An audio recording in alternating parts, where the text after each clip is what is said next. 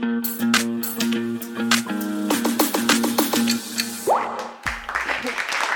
una disculpa. Ya hasta aparezco Facebook, que me caigo a cada rato. Bienvenidos y bienvenidas a un episodio más de Punto y Hanna. Yo soy Sofía y vamos al punto. El día de ayer, o bueno, hace unos días ya, Facebook se cayó. El lunes 4 de octubre tuvimos una caída, peor que la de Jennifer Lawrence en los Oscars. Como seguramente ya saben, los servidores de Facebook, Instagram y WhatsApp dejaron de funcionar por más de seis horas. O sea, todos estábamos como locos. ¿Pero a qué se debió esta caída sin precedentes? Contrario a lo que los memes nos decían, no fue un café derramado, fue un supuesto cambio de configuración en los routers troncales. Ajá, ¿y en español? Básicamente, se interrumpió el paso de información entre los centros de datos de la compañía. ¿Mejor? Sí, sí. Pero esto no solo nos trajo consecuencias a nosotros, sino también para el que todo lo ve, todo lo oye, Mark Zuckerberg. Que nada más digo plástico y ya me aparecen imágenes de share por todo mi Facebook. Sus acciones en la bolsa se cayeron 4.89% por la caída. Y no solo esto, nuestro querido Mark también tuvo una pérdida personal de nada más y nada menos de 6 mil millones de dólares en un solo día. Esto se traduce a 123 mil millones de picafresas. ¡Ay, pobrecito! Pues si tanto pobrecito, ve y llévale una picafresa, como si sobraran. Por fortuna, nos pudimos refugiar en YouTube, Twitter, TikTok, SMS y en nuestros viejos y confiables tristes pensamientos. Pero claro, también en Telegram, pero seamos sinceros, ¿quién usa Telegram si no es para hablar de Pizzagate? Claro, esta no es la primera vez que ocurre algo así. Este año ya son muchos los problemas con estas redes sociales. Y no me refiero a que ya no platicamos con la familia en la cena. Por ejemplo, es imposible olvidar la vez que Facebook utilizó los datos de millones de votantes para afectar los resultados de las elecciones, tanto de Estados Unidos como del referéndum de Brexit. O la vez que se pusieron a estudiar el comportamiento de los niños para que se olvidaran de las otras redes sociales y así atraer a menores de edad para que los usaran más. O incluso, no nos vayamos tan lejos. La semana pasada, que fue la caída, hubo una filtración impactante por parte del Wall Street Journal sobre los engranajes de Facebook. Frances Hogan, quien trabajó en la compañía, reveló que la red social utiliza el odio y el enojo para que los usuarios usen más la aplicación. De hecho, es probable que alguien que conozcas ya haya sido manipulado por el algoritmo. Según Frances, Facebook se aprovecha de nuestras inseguridades para que seamos usuarios mucho más activos, o sea, más dinerito para ellos. ¿Y cómo saben de nuestras inseguridades?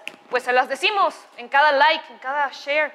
Pero bueno, suficiente información deprimente de nuestra parte, porque eso que ni siquiera llegamos a la información de Pegasus. Así que tomen fotitos de gatitos. Ah. ¿Y ustedes qué hicieron seis horas sin internet? ¿Hicieron algo productivo o no? Yo aprendí a hablar alemán. Miren, ¿qué tal? eh? ¿Se imaginan todo lo que podríamos hacer sin la distracción de redes? Dejaríamos de procrastinar. Esto de entregar las tareas a las 11.59 de la noche cuando se cierra a las 12 no es saludable. Aunque también es verdad que estas nos ayudan de muchas formas. ¿O qué? ¿Le vas a enviar una carta a tu compañero 10 minutos antes para que te ayude a poner en pluma tus referencias en APA? Un mundo sin redes tiene sus pros y sus contras. Así es la vida, se la vi. ¿A quién? ¿Quién sabe? Pero todo en exceso con medida. Algo así. Nos dieron seis horas de conexión y podemos apreciar muchísimo más la gente que tenemos alrededor. Qué buena plática me eché con mi papá, porque hasta donde me había quedado él se había ido por cigarros hace unos años y quién sabe. Y esta fue una muy buena oportunidad para hacer una reflexión sobre qué tanto influyen las redes sociales sobre nuestra vida, cómo afecta nuestra salud mental, el desempeño académico o hasta nuestras mismas relaciones sociales. Tal vez nos hace falta soltar el teléfono un momento para poder vivir la vida y el ahora. Claro, después de que veas la entrevista de Punto y Hanna el día de hoy. Hablando de, ya es hora, ¿no? Ya vamos, vamos a nuestra súper entrevista del día de hoy. Yo soy Sofía y vámonos a nuestra entrevista. Daniel Gutiérrez, Germán Arroyo y Luis Ernesto Martínez son La Gusana Ciega. Recién anunciados para la edición 22 del Vive Latino, este excelente trío de rockeros tiene más de 20 años de carrera. Tu hermano mayor probablemente tuvo un poco de fiebre de domingo cuando se enteró de su separación en el 2002, y con más ganas se subió a la rueda del diablo en el 2006. Tus papás se sorprendieron que por fin compartieron un gusto musical contigo. Tus amigos te mandaron el video de Ella Estrella por Messenger en el 2011 y el de Amantes Modernos a tu WhatsApp en 2018, cuando todos éramos un poquito más inocentes. Su sencillo nuevo Dulce y Amargo ya está en todas las plataformas. Y estamos de regreso. Nuestros invitados del día de hoy no necesitan introducción, pero se las vamos a dar de todas maneras. Son La Gusana Ciega. Chicos, muchísimas gracias por estar con nosotros. Nosotros, gracias Germán, Daniel y Lu. Muchísimas gracias por estar aquí. De verdad no pueden imaginarse nuestra emoción de tenerlos con nosotros y que nos vayan a compartir un poquito más de ustedes. ¿Cómo están? Bien, gracias. Qué gusto. Hola, hola. Hola, contentos. Saludos a todos. No, imagínense, nosotros estamos que nos que volamos casi casi. Pues chicos, están, bueno, ya sacaron su segundo sencillo de su próximo álbum, Días 21. ¿Qué tal? ¿Cómo se siente sacar un nuevo sencillo después de, bueno, ya han sacado varios, pero no sé si sigue siendo la misma emoción? Yo, yo creo que, bueno, hablo por mí, pero creo que mis compañeros van a estar de acuerdo. Este, para mí es, no es que sea la misma emoción, es cada vez más emoción. La verdad, el hecho de tener tantos años tocando y poder seguir haciendo sencillos y luego además buenas canciones, buenas composiciones, este, el trabajo que está haciendo Lu, porque nos estamos encargando nosotros de todo, ¿no? De toda la producción Lu, en el trabajo del audio que está haciendo Lu también está padre, o sea, a mí me emociona muchísimo, o sea, me creo que en el momento en el que dejáramos de, de tener esa emoción, ese gusto, yo te voy a confesar algo, a mí me, con este tiempo de pandemia, luego tengo la ansia de decir, a ver en qué momento llega ese mensaje de ya subí otro máster para que lo escuchen, ¿no? ¿Me explicó? Entonces me emociona el, el, el, poder este, escucharlo, entonces, sentarme, creo que somos muy afortunados de tener tantos años tocando juntos y poder seguir haciendo música. Esto muy lindo. De los... no, claro, y me imagino, o sea, creo que está padre que a pesar de, de, que pues ya esto lo han hecho varias veces, siga siendo algo que les traiga emoción, porque si ya fuera algo de, ay, aquí está el máster, ah, ok, ahí nos avisas qué tal, ¿no? ¿Sabes qué? Eh, de acuerdísimo con Germán, tenemos motivaciones diferentes, somos, cada uno tenemos nuestro universo y pues con la pandemia también todo eso quizás se, se, pone en juego, ¿no? Se pone en juego las diferencias, se pone en juego, eh, pues, pues, eh, a dónde va cada quien.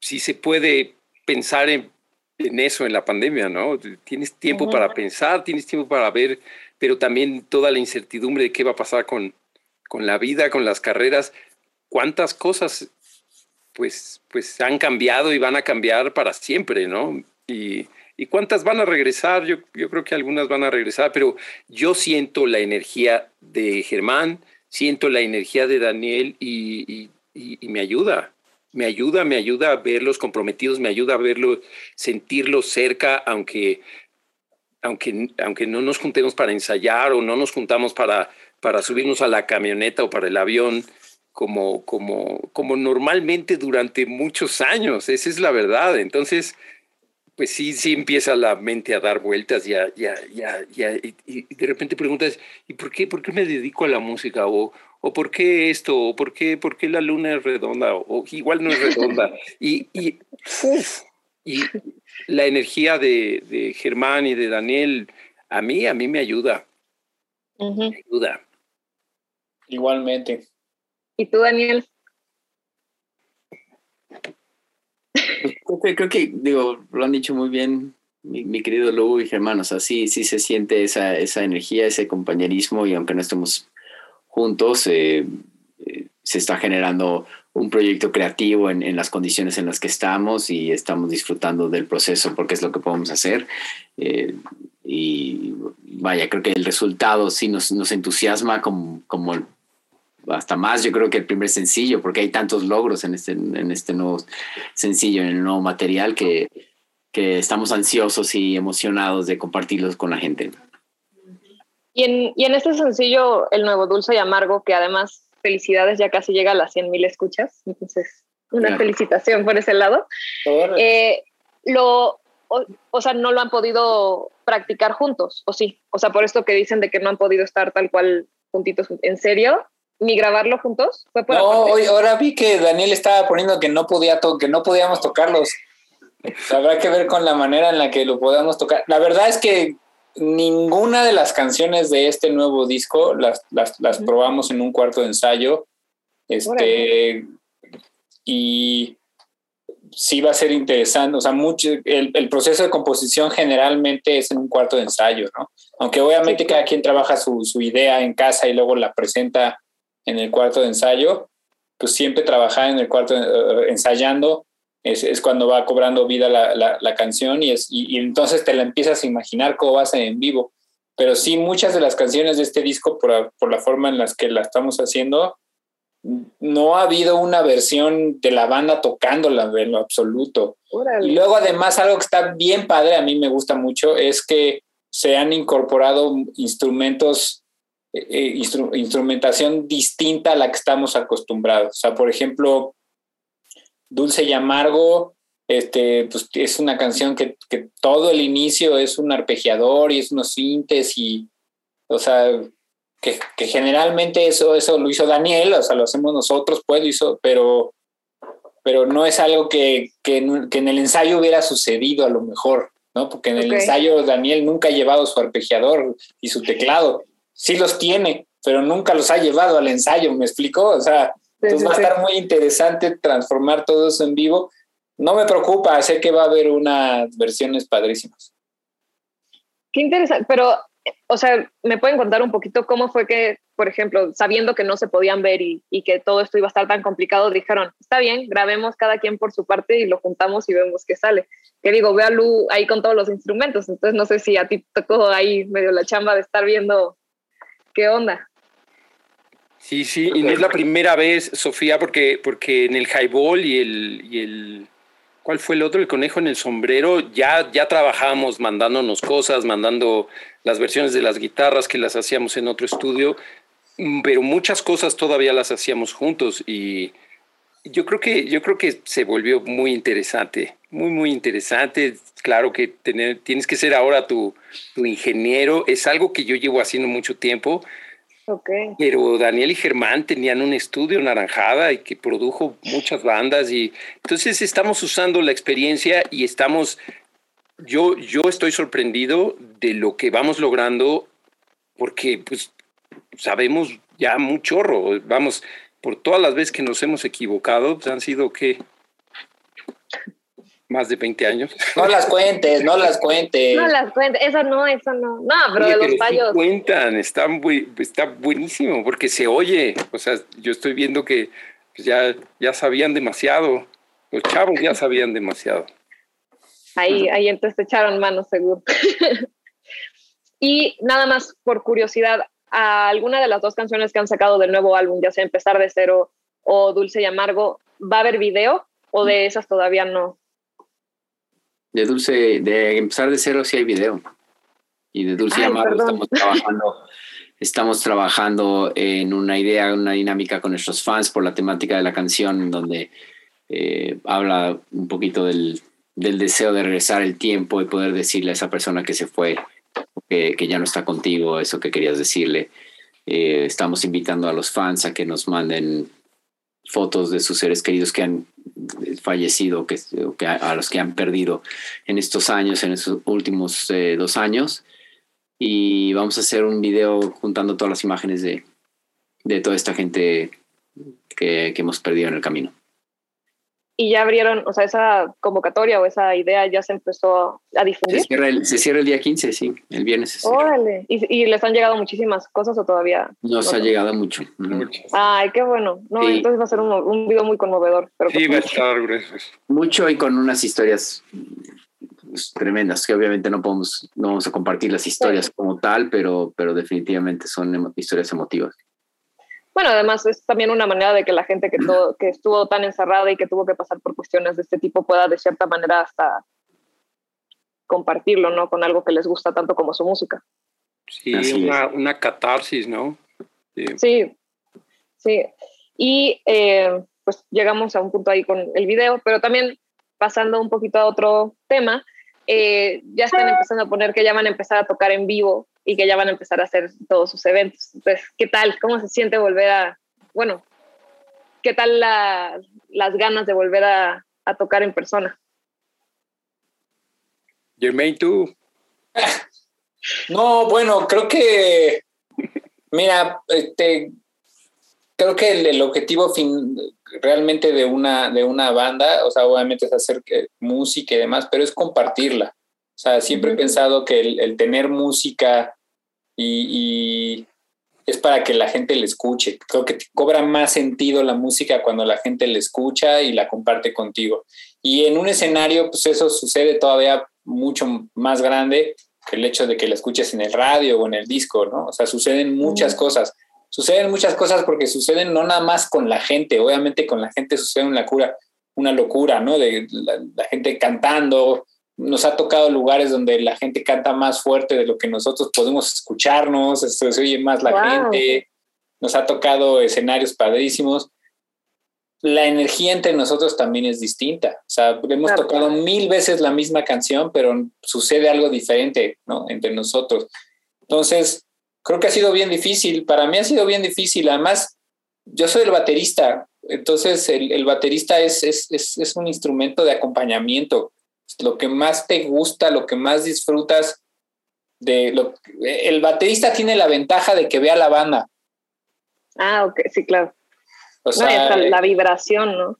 no, y ves a la banda porque estás hasta atrás, entonces ves al vocalista bailando, gritando, tropezándose, ves al bajista también brincando, saltando, ves al guitarrista, Y las reacciones de la gente, sí. O ves sea, las reacciones de la gente. O sea, creo que mucha gente ve que es una posición como rara allá atrás de la banda, pero al final tienes una, una visión del, de- del show bien padre, ¿no? Y entonces, y además también es un instrumento que si bien puedes estudiar y tocar en tu casa mucho tiempo, se disfruta más con una banda. La verdad es que es un instrumento que se disfruta más cuando tienes un bajista, un guitarrista y un vocalista al lado.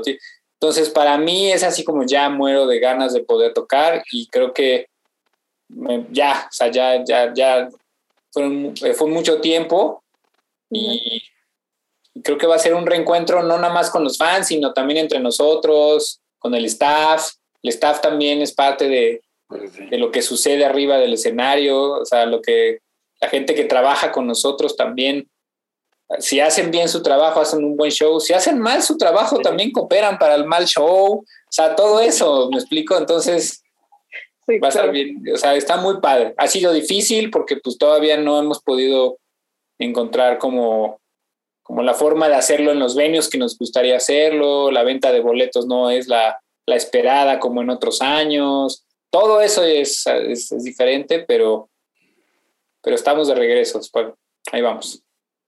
Y, o sea, hablando justamente de tocar en vivo y así, ¿tienen algún momento en específico que nos quieran compartir como, no sé, el concierto que está en sus cabezas como el mejor concierto que les ha tocado, de que todo estuvo bien, ¿no? La música, el público, el staff, todo.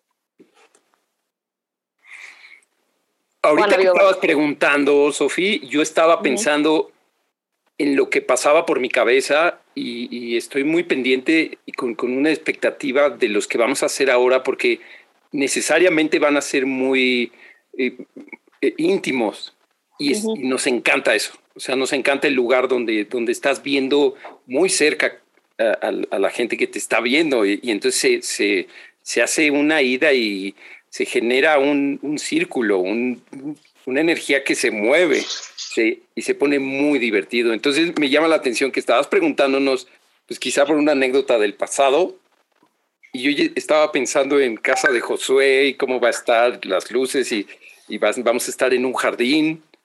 Y esa, esa va a ser una de, las, de los conciertos, uno que es por aquí, por el Ajusco. Pero, pero, pero me llamó la atención que lo que estaba yo pensando es hacia adelante. Eso está muy padre. Además me parece curioso porque hay, hay- creo que hay los dos lados, ¿no? O hay personas o bandas cantantes que prefieren no ver para nada a los fans porque causa cierto, a- cierta abrumación, por ejemplo, o lo que ustedes están diciendo, que es verlos tal cual y tenerlos más cerca, ¿no? Este, y eh, también el primer disco que sacaron fue Merlina y quería que nos contaran un poquito cuáles son los cambios, porque de seguro hay muchos cambios y de seguro hay muchas cosas que ustedes mismos notan, pero que nos puedan compartir de cuál ha sido el cambio desde Merlina hasta ahorita con este nuevo, bueno, con el álbum que van a sacar. 10 discos, 30 años de trabajo. Sí, sí, sí, creo que. Pues es que se cosa que resume muy bien. es- los escuchen, escuchen el Merlina y escuchen el último sencillo. Creo que creo que lo que no ha cambiado es el entusiasmo de la banda por seguir haciendo música y por seguir explorando y esta sensación de que podemos hacer algo mejor, eh, de, que, de que estamos cerca de hacer ese, esa gran canción que, que estamos persiguiendo, ¿no? Sí, sí, sí, sí, entiendo. Y si nos pudieran decir, por ejemplo, si tuvieran que eh, escoger tres discos, uno que fue, que creen que ha sido el mejor disco hasta ahora, el que tal vez volverían a hacer, que estábamos platicando, ¿no? De que normalmente uno ve atrás y dice, pues hay varias cosas, pero si pudieran darme un ejemplo de esos dos. Yo no volvería a hacer ninguno. ¿No? Yo no gastaría el tiempo en volver a hacer un disco que ya hicimos. Mejor haría uno nuevo. De acuerdo. Qué bueno que estamos en la misma banda. no, yo, yo los haría todos, pero sé que es un error y además no se puede. Ah, vamos a, vamos a hacer.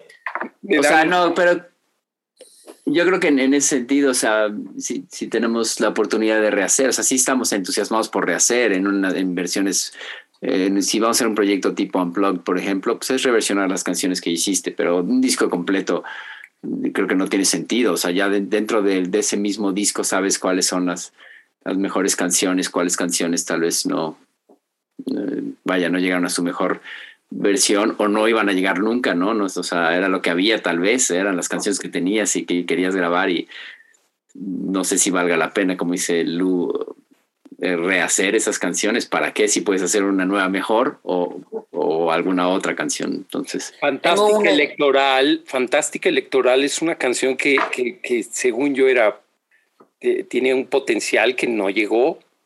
A su... sí, exacto. habría que trabajar ese, habría que trabajar ese coro, ¿no? rehacer el coro de esa canción, pero pero pues prefiero hacer, o sea, me entusiasma mucho más que haya salido Gris Oscuridad o que haya salido... Tengo, les tengo esta... Totalmente. Que, que trabajar esa, o sea...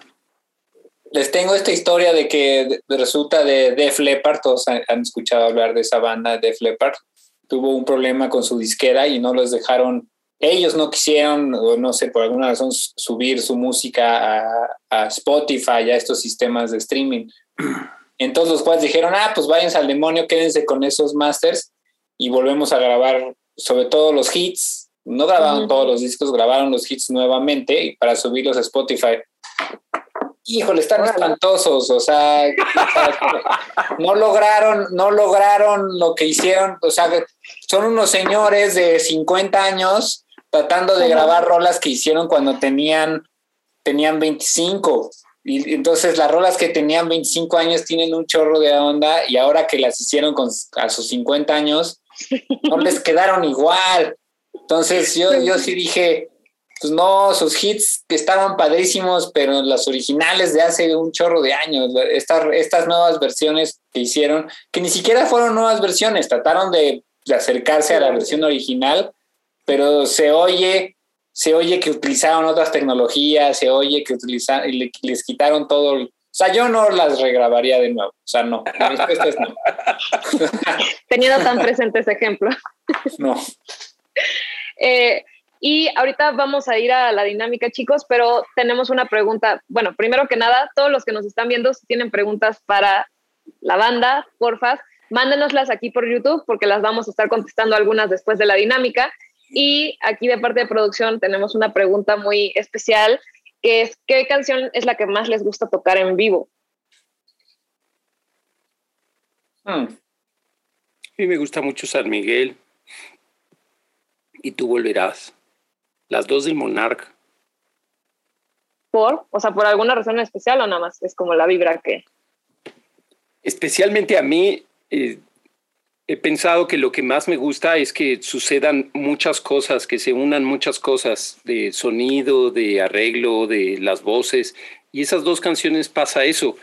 Otras canciones son muy buenas y no salen así o no salen muy bien y no era tan buena como esas dos. Esas, esas dos son, son muy especiales. Germán, Daniel, ¿comparten el, el sentimiento? O? A mí me gusta tocar mucho Entra en el agua. Es una canción energética, una canción... Y además es una canción que no, no, no sé por qué, pero Roger, el guitarrista que toca con nosotros, casi, casi toda la canción, me he dado cuenta, a lo mejor ustedes nunca se han dado cuenta, la toca volteándome a ver a mí. O sea, por alguna razón esa canción a él le gusta tocar viendo hacia el baterista, aunque le dé la espalda a la gente, por alguna razón él siempre se acerca a tocar viéndome a mí. Entonces, como que ya, ya, ya, yo ya sé que cuando viene esa rola en el set, el Roger se va a acercar a la batería. No sé, no sé, a él le gusta tocar esa batería, digo, tocarle esa guitarra, esa rola casi metido en la batería. Ok, ok, ok. Daniel ¿Y. Daniel? A mí me gusta tocar rock and roll. Y San Miguel también. Súper. Pues chicos, esas eran todas las preguntas, tanto de nosotros como de la gente que nos está viendo, que nos alcanza por el tiempo. Pero les quería dar de verdad muchísimas gracias por habernos acompañado y por compartirnos un poquito de todo lo que hacen y lo que van a hacer todavía. A todos los que nos están viendo, pues vayan a escuchar el sencillo, escuchen toda la música en general. Y pues, no sé si quieran despedirse ustedes también. Muchas gracias. Qué Me encantó la- el, el poder adquisitivo. Vamos a hacerle una capa con un antifaz del poder adquisitivo a, a Germán. Va a ser increíble. Es el nuevo Gracias, Sofi, y todo, todo el éxito del mundo. No, muchísimas gracias a ustedes. Ay, Y pues a todos los que nos están viendo, muchísimas gracias una vez más. Recuerden que estamos aquí todos los martes en vivo a las 8 de la noche y nos vemos la semana que viene.